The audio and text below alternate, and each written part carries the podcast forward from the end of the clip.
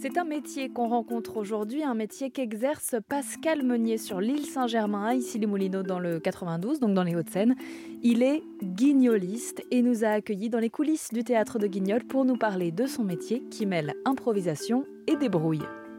Oui, oui, parce que en fait, le métier de guignoliste, c'est pas que le côté euh, canevas, euh, ce qu'on raconte sur scène, c'est aussi on doit tout faire, tout faire.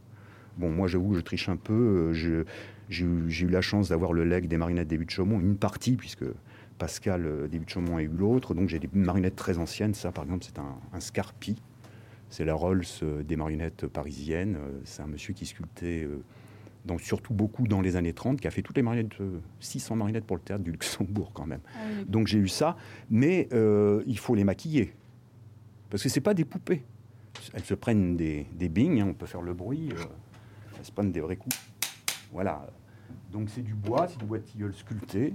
Il faut les remaquiller, alors ça dépend, c'est peut-être deux fois par an, une fois par an selon personnage. Et puis d'autres, là, euh, par exemple, bah, mon guignol a été, fabriqué par un sculpteur tchèque qui s'appelle Rezak, qui, est un excellent sculpteur, parce que malheureusement en France, euh, il y a eu une tradition, donc il y a eu Scarpi, il y a eu Constantini à Lyon, il y a eu je sais plus qui encore, mais il n'y a plus. Il n'y a plus les, gens ne peuvent pas vivre de ça, de, fabriquer des marionnettes pour les autres, c'est pas possible. Donc, euh, heureusement, on a encore quelques sculpteurs dans le monde. Donc, lui m'a fait mon guignol, il m'a fait aussi mon niafron. Mais il faut aussi peindre ses décors.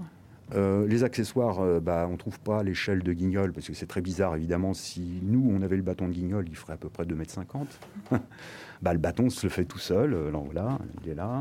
C'est du bambou ça, c'est du bambou. J'ai pris du bambou parce que ça résonne bien. Et en plus, on le, on, le, on le coupe en quatre pour avoir ce bruit. Donc, quand on tape sur la tête des personnages, ça fait beaucoup de bruit, ça fait rire tout le monde. Et puis, bah, on fabrique, je sais pas moi, des, des petits champignons, des, de tout. De tout des accessoires, des petits paniers. Voilà, tout, tout, tout, ça, on peut pas trouver. Si, ça, je l'ai trouvé sur le marché. Un petit porte-monnaie. bah oui, parce que d'habitude, Guignol a une bourse, mais je trouve ça plus rigolo, le porte-monnaie. Ça parle plus, c'est le porte-monnaie de la mère Michel. Et voilà. Pas seulement marionnettiste, mais guignoliste. En voilà donc un métier peu commun. Pascal Meunier l'exerce à ciel ouvert sur la commune d'Issy-les-Moulineaux, à côté de Paris.